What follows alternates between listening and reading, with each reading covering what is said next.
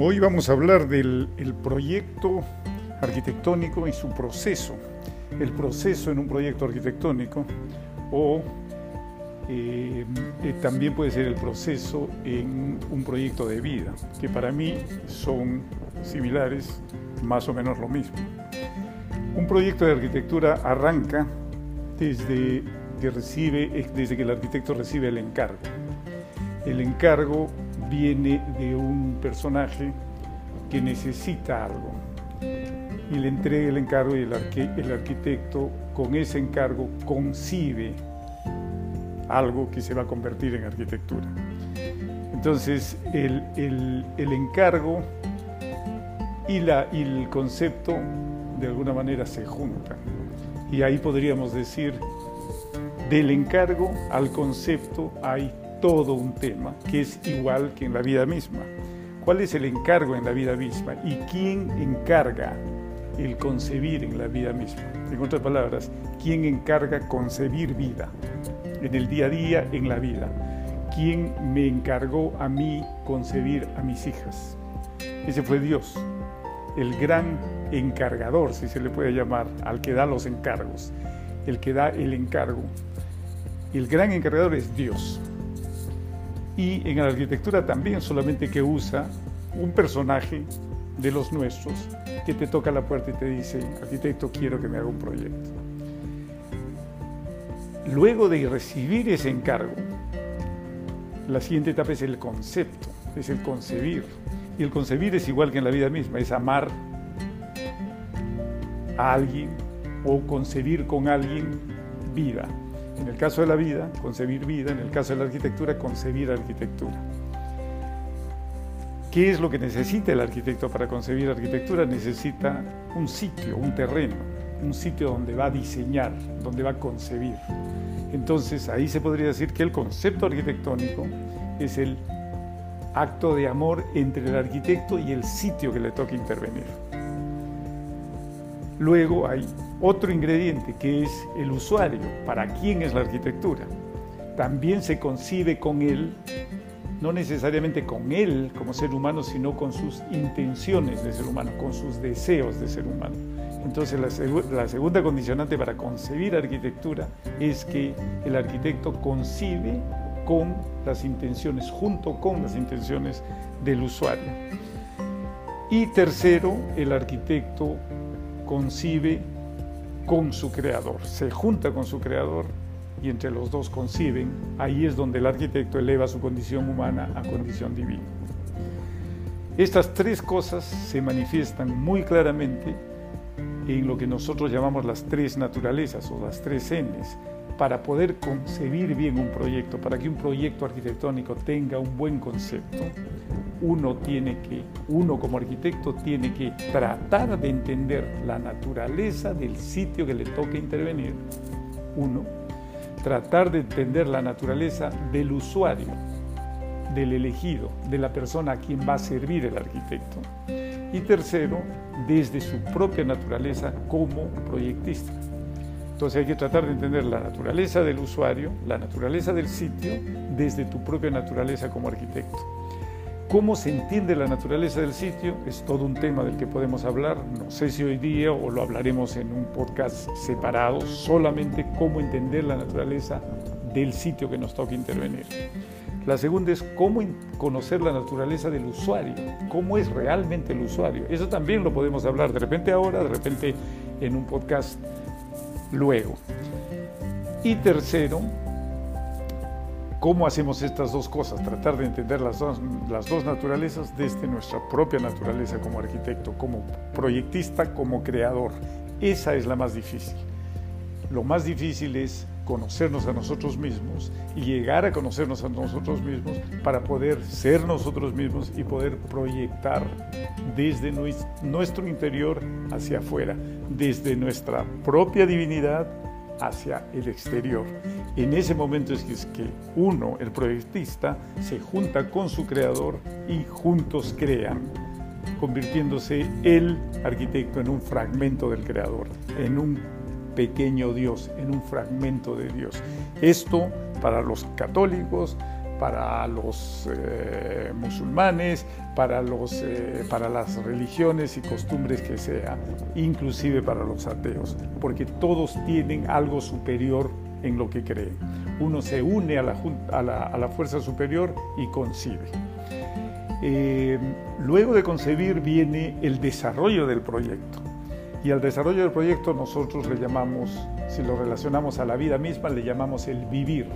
El desarrollo del proyecto es como el vivir en la vida. Una vez has concebido a un niño y lo que tienes que hacer es vivir con él, crecer con él, cuidarlo, educarlo, eh, estar seguro de, de, lo que hace, ver su, la parte de entretenimiento, ver la parte de educación, ver la parte espiritual, todos los factores que un buen padre hace cuando cría a su hijo. Esa es la vida. Y en el proyecto arquitectónico es lo mismo. Uno tiene un buen concepto y en el desarrollo del proyecto tiene que hacer crecer, hacer vivir ese, ese concepto. En el desarrollo del proyecto no se debe perder el proyecto hasta que uno construye la obra y entrega la obra a su usuario, al cliente, al que ha dado el encargo. Y es como entregar el hijo o la hija a su pareja. En mi caso, que tengo solo hijas, es como entregar mi hija a su esposo. en arquitectura igual, se entrega la casa a su usuario. Y ahí no termina el trabajo del arquitecto. Porque después de, que, al igual que ahí no, trabaja, no termina el trabajo del padre cuando entrega la hija en matrimonio a, a su esposo.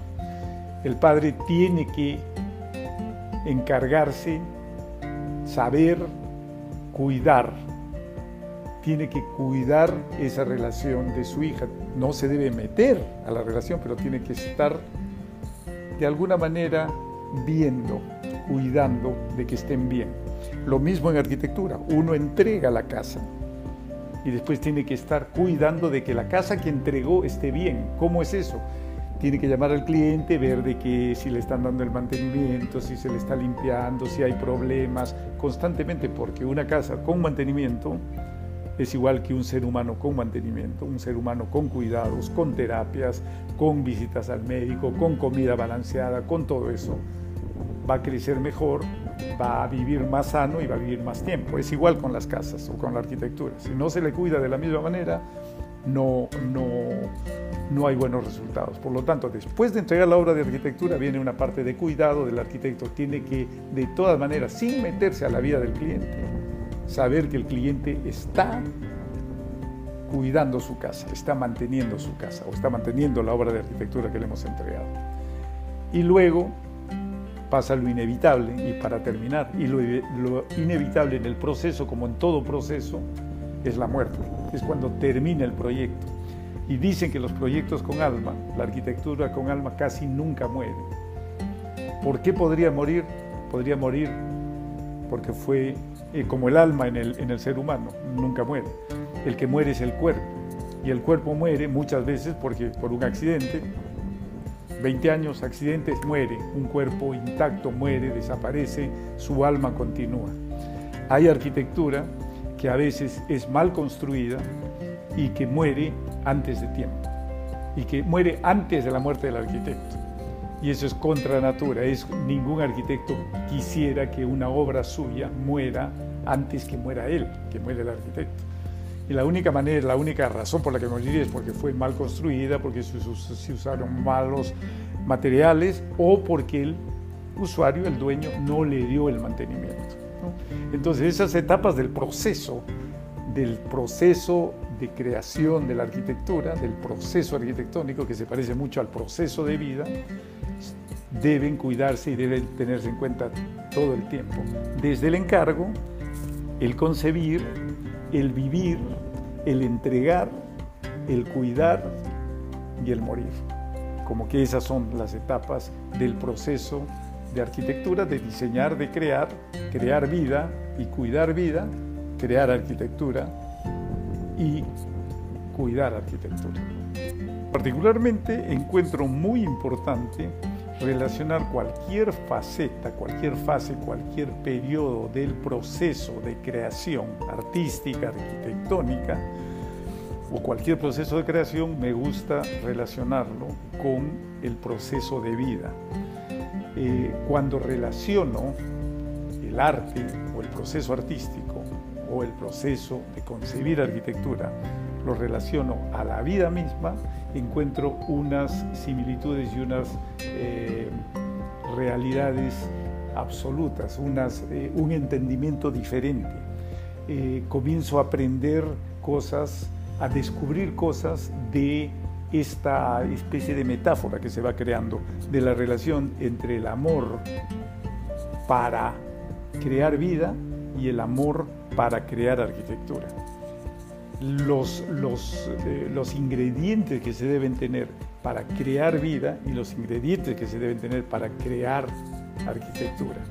Cuando se piensa en esa dimensión, eh, realmente uno podrá valorar mejor su trabajo como arquitecto o como artista, porque una obra de arte o una obra de arquitectura, de alguna manera, como lo dijimos inicialmente, es el acto de amor entre el autor, caso arquitecto, artista, pintor, escultor, y su obra es el acto de amor y lo que el acto de amor entre el pintor y su lienzo, el acto de amor entre el, entre el escultor y la piedra si toca trabajar con piedra, la madera si toca trabajar con madera, o el campo si toca trabajar con el campo y ya nos convertimos en paisajistas o en lo que se dice en inglés el land art.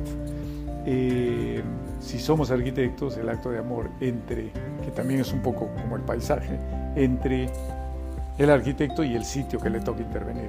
Cuando es un sitio natural es muy, bonito, es algo así como una primer, un primer matrimonio. Tienes, eh, te unes con algo que es perfecto, con algo que es creación de Dios, que, que no ha sido intervenido todavía. Intervienes en un sitio virgen. Cuando intervienes la ciudad, o sea, en un entorno modificado, más bien es como una segunda intervención como en algo que ya fue intervenido y que tú tienes que intervenir un poco o para arreglar, para complementar o para hacer lo mismo bien que se hizo. Normalmente, en mi opinión, casi nunca se hizo bien porque nunca se pensó en el proceso creativo de la arquitectura, el proceso creativo del urbanismo, nunca se pensó como el proceso de crear vida. Si, lo, si, si creamos ese paralelo, vamos a tener mejores resultados. Por lo menos así es como yo lo hago y hay cosas que muchas veces me sorprenden de lo que yo hago por simplemente pensar de esa manera. Eso es lo que quería compartir y de repente eso puede ayudar a alguno de los estudiantes, arquitectos jóvenes o arquitectos viejos también que nos escuchan o gente normal en su proceso creativo, el proceso creativo de un médico, el proceso creativo de un contador, el proceso creativo de un economista, el proceso creativo, los seres humanos por naturaleza somos creativos, por eso somos los seres más cercanos, los seres creados por, por Dios más cercanos a Él. Somos los que tenemos alma y tenemos un poco de divinidad dentro de nosotros mismos.